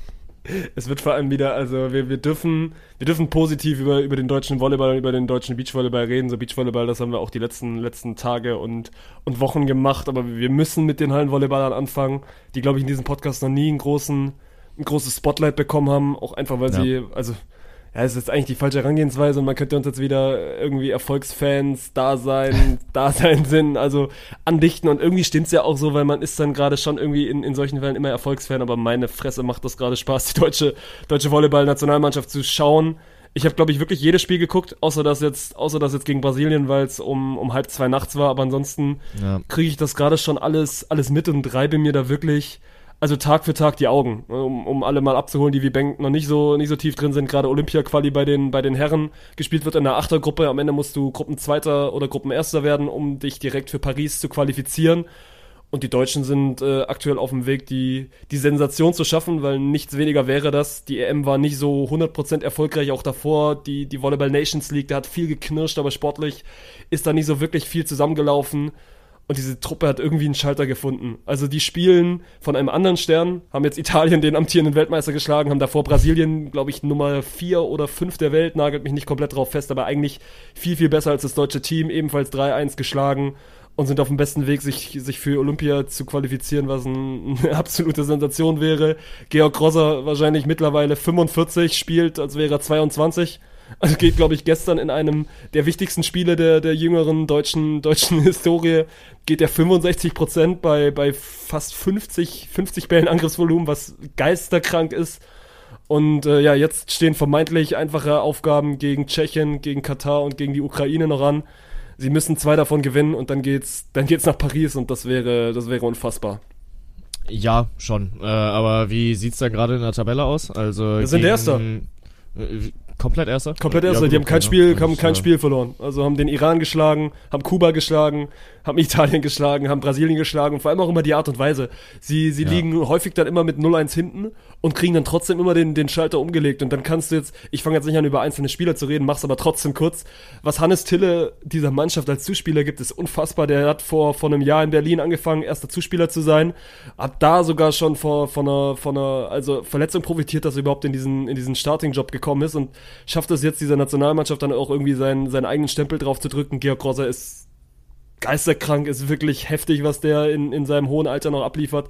Und dann auch trotzdem so, also ein Ruben Schott, der davor wirklich nicht so, nicht so richtig funktioniert hat in dieser Nationalmannschaft, weil er, weil er einfach auch vielleicht seine Rolle noch nicht so ganz gefunden hatte, weil er dann viel am Anfang auch Libero erstmal spielen musste, jetzt einfach auf Außen so ein unfassbar Leistungsträger ist und das könnte ich jetzt mit, mit allen, die da irgendwie in der Starting Six äh, stehen, irgendwie weitermachen. Ich bin, ich bin Riesenfan, ich bin, bin heftiger Fanboy dieser deutschen Volleyball-Nationalmannschaft gerade und es macht einfach nur Spaß dazu zu schauen. Ja, das äh, klingt auf jeden Fall danach, als äh, sollte ich mir auch das ein oder andere Spiel nochmal gönnen. Wann, wann äh, wird wieder gezockt? Oh, ich glaube, jetzt musst du quasi, also die letzten drei Spiele sind, sind zeittechnisch gar nicht so dolle. Also jetzt ist Ja. ein Tag Pause und dann geht's wieder in der Nacht quasi weiter, weil die in Südamerika die Quali spielen. Aber eins ist auf jeden Fall noch irgendwann 18.30 Ich, ich, ich ticker dir das mal durch und dann kannst du auch ein bisschen, Ja, ist gut. kannst ein bisschen in den, in den Hype-Train einsteigen. Schön, machen wir so, machen wir so. Und äh, beim Beachvolleyball können wir auch wieder in den Hype-Train einsteigen, weil äh, ich glaube vier deutsche Teams sind, die äh, in Mexiko in äh, Tlaxcala äh, jetzt antreten dürfen. Ähm, wir haben Borger Edlinger, Ludwig Lippmann, Müller-Tillmann und Elas Wickler. Korrekt?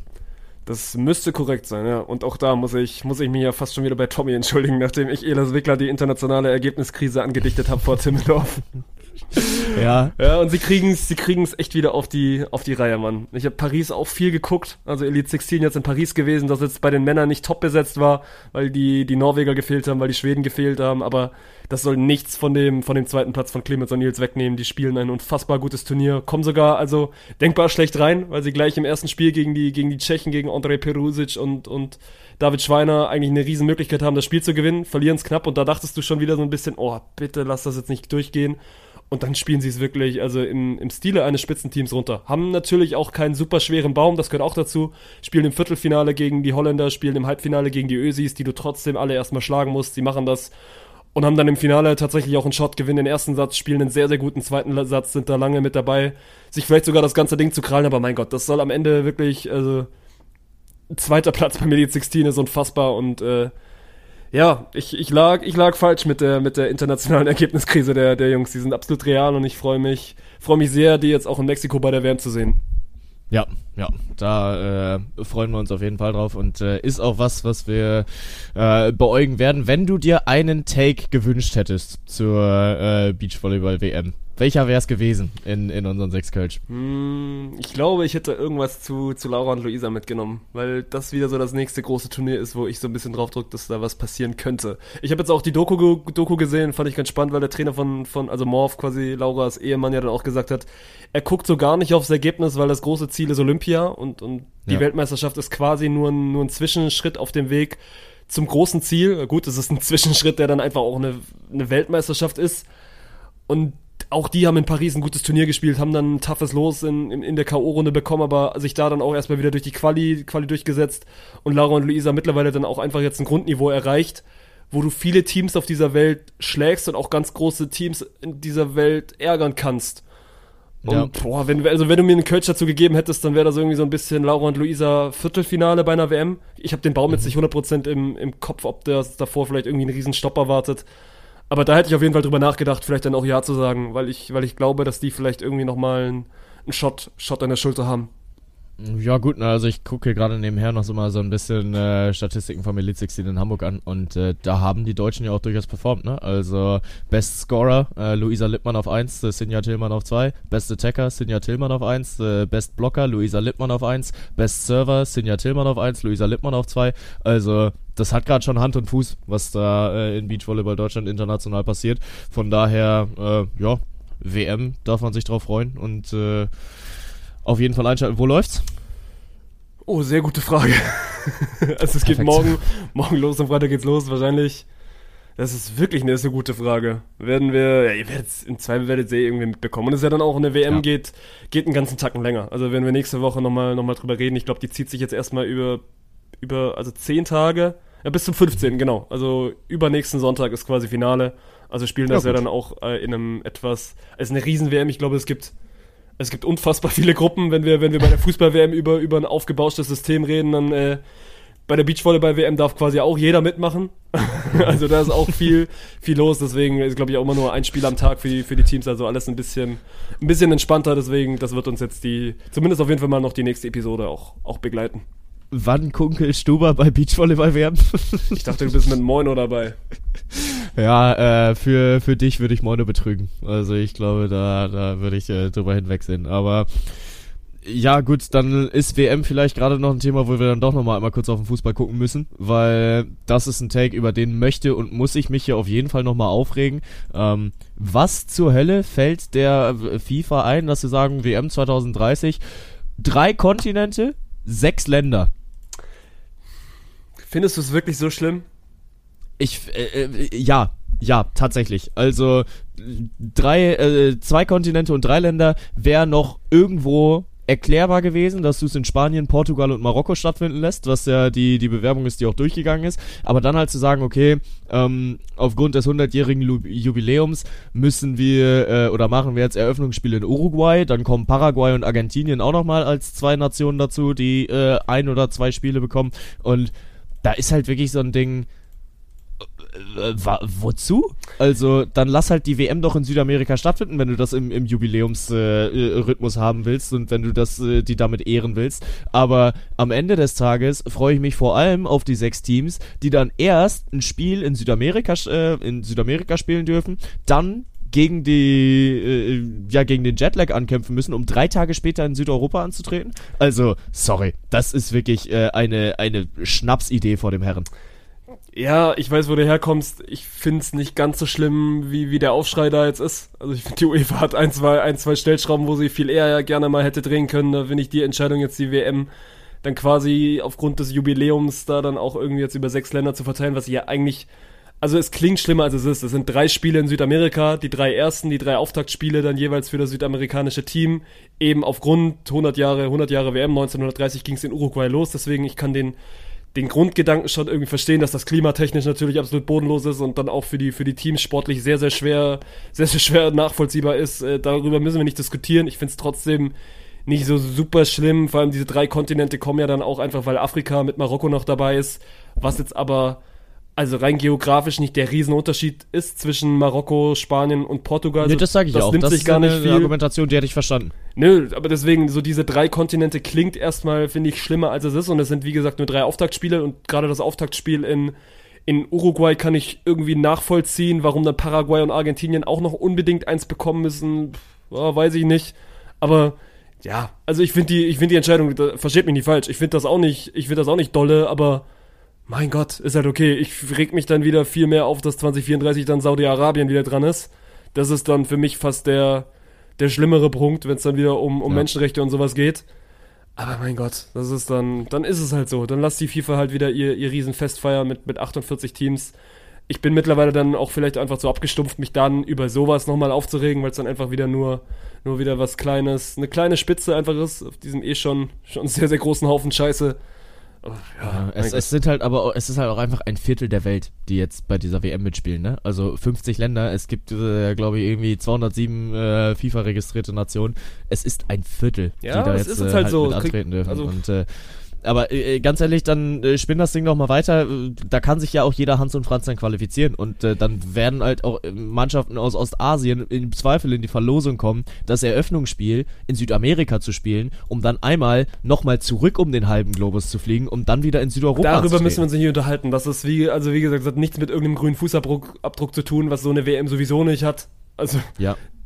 es ist jetzt halt einfach so und ich, also, dann bin ich vielleicht einfach zu abgestumpft, um zu sagen, ja gut, mich juckt das dann nicht mehr so krass. Aber ich bin, ich bin trotzdem zu weit weg davon, äh, das zu akzeptieren. Also ich finde, wenn, wenn halt wieder so eine, so eine komplette Rotzentscheidung stattfindet, dann muss darüber gesprochen werden und dann muss die FIFA dafür auch äh, an den Pranger gestellt werden, weil du kannst es in diesen Zeiten nicht mehr argumentieren, dass du eine WM um den halben Globus spielst. Und ich meine, die positive Nachricht ist, dadurch, dass auf drei Kontinenten gespielt wird, es gibt immerhin noch drei Kontinente, auf denen nicht gespielt wird. Toll. vier. Glückwunsch, FIFA. Oder nicht? Sind wir, sind wir nicht bei sieben Kontinenten? Ja, scheiß drauf. Äh, ja, gut, ist halt die Frage, was du dazu zählst, ne? Und äh, ob du Ozeanien als einzelnen Kontinenten äh, zählst, ob du Nordamerika, Südamerika trennst, ob du die Arktis, äh, Antarktis noch irgendwie dazu zählst. Aber also ich glaube, es gibt, äh, also grundsätzlich, wenn du nur mit Amerika äh, arbeiten würdest, hättest du ja Europa, Afrika, Asien, äh, Australien, Ozeanien. Ja. Antarktis. Und dann kannst dann, ja, kannst ja aber Ja, Nord- und du- Südamerika noch ja, gut. unterteilen. Also fünf, sechs Kontinente. Lass Das ist, Geografie Geografie sein. Ja, ja, ja. Äh, ich glaube, da sind wir besser beraten, bevor das Ding hier wieder geklippt wird. Ja. Äh, gut. Wohl machen wir weiter. Äh, komm, wir, wir hangeln uns an den sechs Kölschlangen und äh, schauen mal kurz rüber in die, in die NFL, weil ach du Scheiße, hab ich gerade einen Crush auf die San Francisco 49ers und auf Christian Ich McCaffrey. dachte, du sagst jetzt auf Taylor Swift. Was ich auch wieder Äh, nachvollziehen hätte können. Äh, Ja, aber auch, also den habe ich ja schon, schon länger als Crush. Also Liebe meines Lebens brauchen wir uns nicht drüber unterhalten, da wissen wir alle, wer das ist. Aber äh, ja, nee, Christian McCaffrey, der macht einfach so viel Bock und äh, verleitet mich auch zu einem Hot Take. Die äh, San Francisco 49ers gehen durch in den Super Bowl. Ja, man guckt gerade so ein bisschen, wer, wer soll sie denn aufhalten. Also, wenn Ja. dann sind es die Eagles, das sind die einzigen beiden Teams, die in dieser Saison noch kein Spiel verloren haben. Stehen beide jeweils 4-0. Die 49ers, also gewinnen 35-16 gegen die Cardinals. Die Eagles äh, gewinnen ein wildes Spiel gegen die Washington Commanders am Ende in Overtime mit 34-31. Und boah, also gerade die 49ers, wo du dann quasi jede Woche mittlerweile in der USA drauf und sagst, ja gut, jetzt kommt dann mal dieses Spiel, wo Brock Purdy, der weiterhin Mr. Irrelevant ist, also quasi als letzter damals gedraftet worden ist, jemand, Ja. also dem man nicht so viel zugetraut hat, aber der es aktuell einfach schafft, diese NFL aufzumischen, keine Fehler macht, einfach natürlich auch sehr, sehr gute Waffen um sich rum hat, mit, mit einem Christian McCaffrey, den du gerade angesprochen hast. Und nö, die sind, die sind auf sehr, sehr gutem Weg, da, da eine heftige Saison abzuliefern. Und trotzdem sind vier Spiele gespielt. Die NFL ist, ist die Liga, wo du, wo du am ehesten weißt, eine Verletzung kann dich wirklich mal heftig rausbringen, wenn dir da irgendwie, irgendwie eine große Stütze, Stütze fehlt. Deswegen halte ich mich noch zurück mit irgendwelchen großen Super Bowl-Contender-Tipps. Aber wenn du dir jetzt nur, nur das Roster aktuell anguckst und dir dann auch mal so die anderen Teams anguckst, dann kommst du nicht drum rum zu sagen, dass die 49ers gerade mit das beste Team der NFL sind. Ja, 100 Prozent. Weil, also die Offense, äh, die läuft halt einfach. So über Brandon Ayuk haben wir auch noch kaum geredet, aber der äh, liefert auch Yards um Yards um Yards um Yards ab. Ähm, und alleine dieses Trio aus äh, Brock Purdy, Brandon Ayuk und Christian McCaffrey kann dir halt ein Spiel im Alleingang gewinnen. Also zumindest, wenn es nur um das Scoring geht. Also klar, da gehört auch noch eine O-Line dazu, die dir äh, genug Zeit verschafft, die ähm, im Zweifel deinem, deinem Running Back dann auch die, die Wege frei blockt, aber auch was Christian McCaffrey für Lücken sieht und wo der überall durchbrechen kann und wie er, äh, das war mein, mein absoluter Lieblingstouchdown dieses Wochenende, ähm, das 14-0 äh, oder quasi 13-0, also der zweite Touchdown von, von McCaffrey, als äh, er getackelt wird und er wirklich einfach in einem Hürdenjump über den Defender rüberspringt, ähm, sah halt einfach geil aus und äh, zeigt auch, was dieser Mann gerade für ein Athlet ist. Und ich habe äh, einfach Bock, den Niners gerade zuzugucken. Und ich bin schon wieder so kurz davor, mir ein Trikot zu kaufen. Aber äh, ja, die, die Jungs äh, machen auf jeden Fall sehr, sehr viel Laune und äh, sind gerade meine persönlichen Avengers in, in der NFL. Das wurde ein persönlichen Avengers zum, zum Team, wo viele gedacht haben, dass es das Jahr der Bengals werden könnte. Also gerade die letzten Jahre jetzt, also zweimal auch in der Postseason wirklich am Start waren.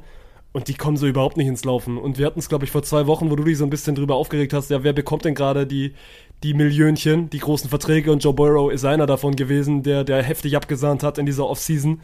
Und der kriegt seine Aktuell Offense. Topverdiener aller Zeiten. Ja, und der kriegt seine Offense nicht aufs Feld. So verlieren jetzt schon wieder mit 3 zu 27. So, Burrow macht drei Pünktchen. Der ist nicht 100% Ja. fit, das muss man auch dazu sagen. Also spielt, spielt mit Verletzungen. Aber sie kriegen sie überhaupt nicht auf die Reihe. Und die Saison ist ja quasi jetzt schon, also jetzt schon abgefahren. Natürlich, es kann auch viel passieren, aber wenn du die ersten, von den ersten vier Spielen drei verlierst, dann, dann geht das nicht so sonderlich weit aus, aus Erfahrung.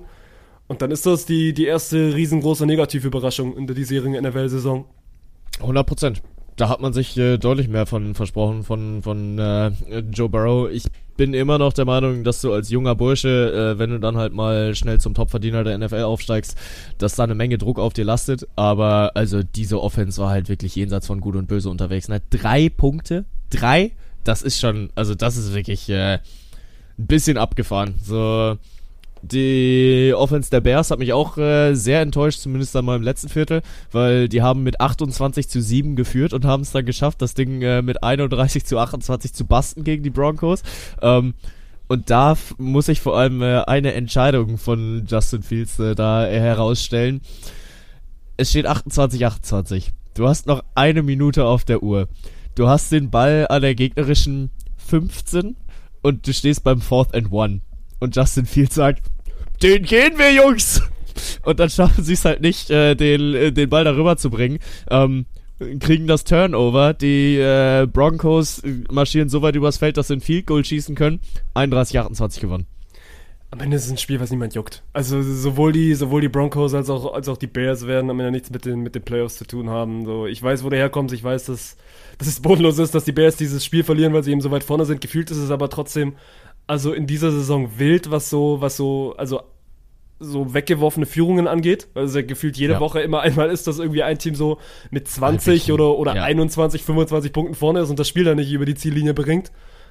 Aber also für den Neutralen macht das ja Spaß und ich, also ich bin gerade auch wieder voll im, voll im Red Zone Fieber. Also wenn ich Sonntagabends dann meistens eh nichts zu tun habe, dann pff, ja, läuft das meistens irgendwie so ein bisschen hint, äh, nebenher und, und macht dann gerade dann auch hinten raus echt immer Spaß, weil du eben diese Spiele hast, die, die wild, wild ablaufen, wo dann irgendwie, irgendwie doch nochmal irgendwie so der, der nächste, der nächste Umkehrpunkt kommt und dass du dann wieder so ein Spiel eben verlierst, wenn du 28-7 führst und vor allem nicht mehr so viel Zeit auf der Uhr hast und das dann trotzdem noch frost, ist schon, also ist gutes Popcorn-Kino.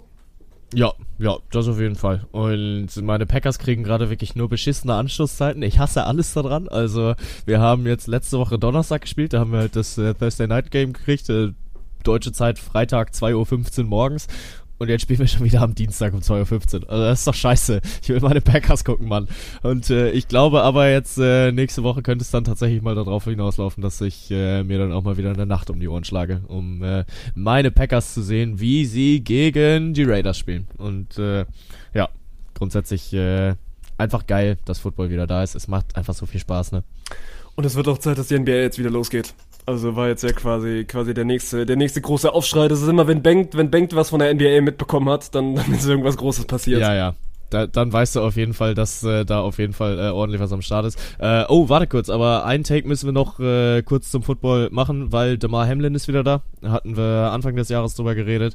Äh, hatte einen Herzstillstand äh, auf dem Feld erlitten beim Spiel gegen die Bengals und äh, der hat jetzt tatsächlich für die Bills sein, sein Comeback gegeben und äh, da dann nochmal ein Shoutout. Schön, dass er es wieder in voller Gesundheit zurückgeschafft hat, in der Preseason schon ein paar Spiele gespielt und jetzt dann tatsächlich auch sein, sein Regular Season Comeback gegeben. Ähm, aber ja, äh, wenn ich was von der NBA mitbekomme, dann äh, muss da tatsächlich was passiert sein, weil auf der einen Seite die Media Days sind natürlich gerade in der NBA und da kriegst du von allen Leuten was mit und äh, da kriegst du vor allem von einem Jimmy Butler mit, der wieder mit einer geisteskrank geilen Frisur unterwegs ist. Ähm, aber äh, wir, wir müssen den Take natürlich eröffnen äh, mit den Milwaukee Bucks, die Contender sind. Aber sowas von Contender sind, man. Also haben auch in, der, in, derselben, in derselben Conference jetzt mit den Celtics den nächsten absoluten Contender, aber das sind jetzt so ein bisschen die beiden ja. Superteams, die sich geformt haben, weil Damian Lillard getradet worden ist, war die Storyline über den gesamten Sommer hinweg, wo es denn jetzt hingeht. In Portland gespielt, lange waren, waren die Miami Heat das, das ausersehnte Ziel. Am Ende sind es die Milwaukee Bucks geworden, die jetzt wirklich das nächste Superteam Team stellen. Also die, die Big Three sind dann quasi mit, mit Damian Lillard, mit, mit Giannis Antetokounmpo und mit Chris Middleton drei, die also Antetokounmpo und, und Middleton, die ja jeweils schon einen Ring gewonnen haben. Das wird ein heftiges Team, wenn die gesund bleiben und, und sich irgendwie finden. Und ich bin mir sehr, sehr sicher, dass die sich finden werden. Dann werden die schon, schon sehr, sehr schwer zu schlagen sein, was ich auch so, so geil an der Zusammensetzung finde. Also gerade wenn du jetzt irgendwas mit den Bugs anfangen willst das passt halt vorne und hinten. So, du hast mit Janis den, den besten Verteidiger der NBA und natürlich jemanden, der, der eben auch am Ring so unfassbar gut scoren kann. Und dann bekommst du mit Lillard eben genau das Puzzleteil, was du gesucht hast. Ne? Weil Damian ja. Lillard ist so ein bisschen, ja, also böse Zungen würden sagen, ja, Steph Curry, Steph Curry auf Wish. Also, aber er ist eben der, der, der zweitbeste nach Steph Curry. Und das passt dann halt perfekt, ne? Und dann hast du mit Middleton nochmal einen, der, der auch weiß, wie du in den Playoffs Basketball spielen musst, so. Und die Bucks sind, sind für mich Container Nummer 1 und dann reden wir über Container Nummer 2, so das sind die Celtics, die ebenfalls aus dem Trade profitiert haben, weil Drew Holiday quasi gegangen ist und der dann über Umwege, ich muss euch jetzt den Trade nicht komplett erklären, der ist dann auch irgendwie ich mit vier, vier Teams, da kommst du dann irgendwie nicht mehr nach, aber auf jeden Fall ist ja immer spannend, der was... auch noch nicht vorbei ist. Na, also es geht ja immer noch mal weiter auch, und weiter und weiter. Aber sehr spannend, was am Ende eben übrig bleibt und da bleibt dann Drew Holiday bei den, bei den Boston Celtics übrig auch, auch Holiday passt da perfekt rein, dann zusammen mit Jalen Brown und Jason Tatum quasi die, die Big Three. Dann haben sie noch Porzingis von den Washington, Washington Wizards dazu bekommen. Also auch das sind vier, die, die da sehr viel Spaß machen können. So, und das sind, sind jetzt die beiden Superteams, die da im Osten äh, ordentlich für Furore sorgen werden. War halt aber auch so ein kleiner Mittelfinger, den die Celtics dann nochmal rübergeschickt ja, haben, ne? nachdem die äh, Bucks da gesagt haben, okay, wir, wir gehen hier all in und äh, dieses Jahr wollen wir, wollen wir komplett angreifen. Ich glaube, es hat so 24 Stunden gedauert, hast du dann Drew Holiday dann, äh, dann noch rübergeholt. Das äh, wird auf jeden Fall eine ordentliche Schlammschlacht in, im Osten und äh, man kann sich da sehr drauf freuen. Also ich habe da auch schon tatsächlich sehr viel Bock drauf. Also es sind natürlich die beiden Teams, die am Ende um die, Conference Championship mitspielen werden. Also da äh, können wir uns, glaube ich, auf die Serie im Conference Final äh, sehr drauf freuen. Ähm, weil äh, für Janis dann natürlich auch so ein bisschen drüber steht, der kann sich auch mal ein bisschen mehr aufs Verteidigen konzentrieren, weil du hast jetzt halt äh, einen mit dabei, der dann tatsächlich auch mal seine Körbe schmeißen kann vorne und äh, wird auf jeden Fall ein sehr spannendes Konstrukt, was äh, die Bucks sich da zusammen äh, gebastelt haben und kann was geben. Also die NBA-Saison kann nicht früh genug starten. Bei Janis ist es ja auch noch spannend, also der hat wie gesagt diesen einen Ring mit den Bucks schon geholt, auch da waren sie, aber da waren sie kein Superteam. Damals waren sie ein gutes Team, jetzt sind sie rein von den Namen ein Superteam. Also sind wirklich drei absolute Superstars in dieser Liga mit Damon, mit Damon und Janis, zwei absolute Megastars, die da zusammen spielen. Und das ist schon auch, also alles andere als zumindest mal Conference Finals wären, wären eine Enttäuschung in dieser Saison. Und auf der anderen Seite hattest du jetzt schon häufiger immer diese super Teams und das ist nicht festgeschrieben, dass die dann am Ende auch die Conference Finals spielen. Ne? Also bestes ja. Beispiel sind zum Beispiel sind zum Beispiel die Suns, sind auch die Nets, die die drei Megastars in den Reihen hatten und das kann dann auch schon ja. mal nicht funktionieren. Deswegen also, boah, ich bin super gespannt. Ich bin jetzt schon maximal hype drauf. Ich glaube, Preseason geht jetzt heute Nacht quasi los. Preseason in der NBA ist auch ein bisschen anders wie in der NFL. Also, die spielen da schon auch früh dann mit ihren, mit ihren Superstars, weil da einfach auch, also die haben zwei, drei Spiele Zeit, um, um auszuprobieren, auszuprobieren, was läuft. Und da geht's auch relativ flott los, weil in der NFL ist ja meistens so Preseason, ja, wir lassen ein bisschen, also Roster Spot 50 bis 80 Mal spielen und, Ja, ja. Und, und schon unsere Superstars. Das ist in der NBA nicht so. Also die werden auch geschont, die spielen jetzt nicht normal wie, wie die Volldistanz, aber starten zumindest dann mal. Deswegen, man wird sehr, sehr schnell Footage von denen sehen. Also man wird sehr, sehr schnell die, die dann auch competitive auf dem Feld sehen. Und dann bin ich einfach nur maximal hyped, wenn es endlich losgeht, weil es ähnlich, also was, was hat die NBA mit der, mit der Volleyball-Bundesliga zu gemeinsam? Die brauchen Äh, warte, was ist nochmal das Gegenteil von Gemeinsamkeit? ah ja, Unterschiede, danke. Äh, sorry, ja, weiter. Die fangen alle ewig spät an, man. Die Bundesliga ist gefühlt seit zwei Monaten, zwei Monaten im Laufen und, und die NBA Ja. und die Volleyball-Bundesliga nehmen sich bis Ende Oktober Zeit, um dann wieder, um dann wieder loszugehen. Aber dann, dann sind wir auch wieder auf dem Weg und dann läuft alles und dann äh, bin ich maximal hyped auf diesen Sport Herbst, Sport Winter und äh, ja, kann gar nicht früh genug losgehen. Ähm, ich spinne das Ding noch weiter, dass du sagst, äh, alles außer Conference Final werden herbe Enttäuschungen. Wer wird Finals MVP? Dame oder Janis? Ich sag, sie werden nicht in die Finals kommen, aber das sind jetzt Oh, schon wieder, yes, am Ende glaube ich, keine Ahnung, keine Ahnung.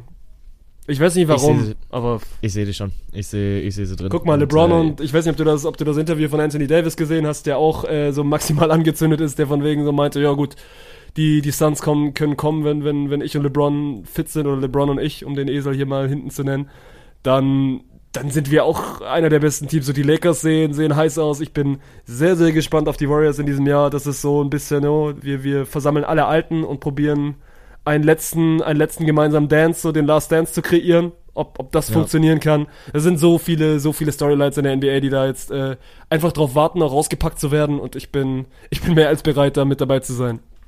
Ja, und äh, es ist dann ja auch noch die letzte Saison vor dem, vor dem Dream Team zu Olympia, was dann da ja noch ein bisschen ansteht, wo LeBron dann sagt, äh, das wird nicht viel Arbeit. Ich werde ein bisschen äh, blocken, rebounden und passen müssen und dann passt das schon. Ähm, aber ja, äh, wenn du sagst, Damian Lillard war so ein bisschen die Geschichte der Offseason, können wir da vielleicht nochmal kurz den Bogen zu spannen, äh, was passiert noch mit James Harden? Ja, das ist die nächste Popcorn, Popcorn-Geschichte. Also ist jetzt ja quasi im, im Trainingscamp angekommen. Die NBA, ähnlich wie bei der NFL, führt das immer vor Saison statt so ein Trainingscamp durch, wo dann quasi einfach ein Trainingslager abgehalten wird. Das macht jedes Team. Aber die fahren jetzt nicht irgendwie wie die, wie die deutschen Bundesligisten nach, nach Ankara, sondern, sondern bleiben eben in ihrer Facility.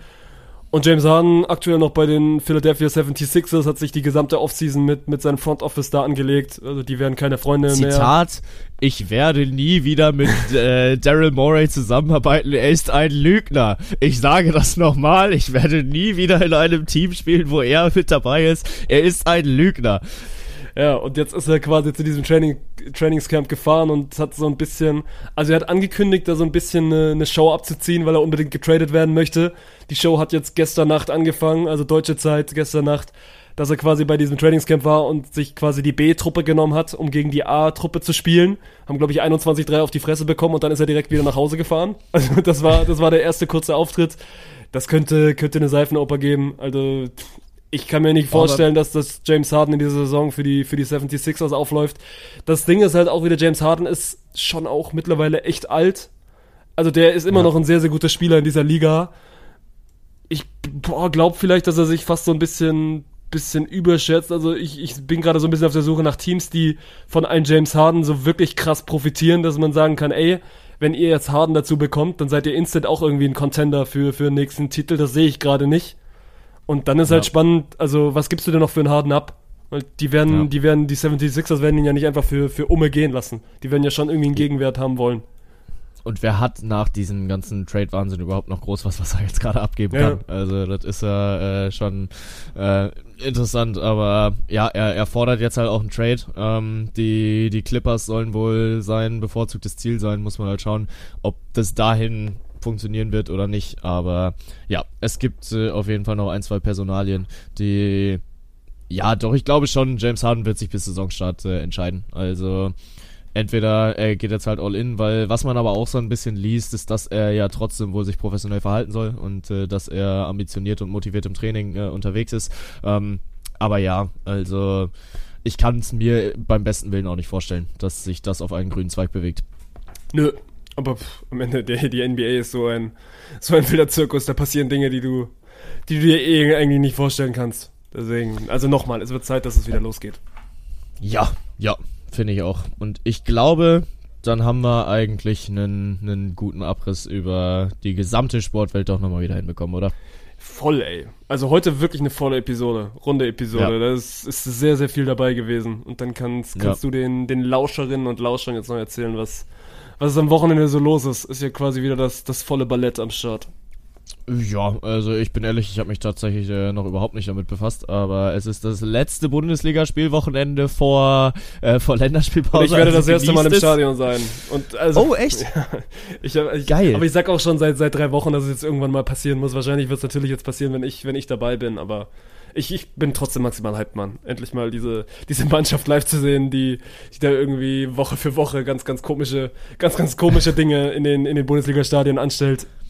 Ja, ja, ja. Also gut, ich meine, das meiste haben wir euch auch schon, auch schon erzählt, ne, was äh, jetzt am Wochenende passiert. Aber äh, wenn es ganz, ganz schnell geht, dann äh, sehen wir was, worüber, worüber wir auch nicht gesprochen haben. Das Boateng-Comeback bei den Bayern. Nein, das wird dieses Wochenende noch nicht passieren.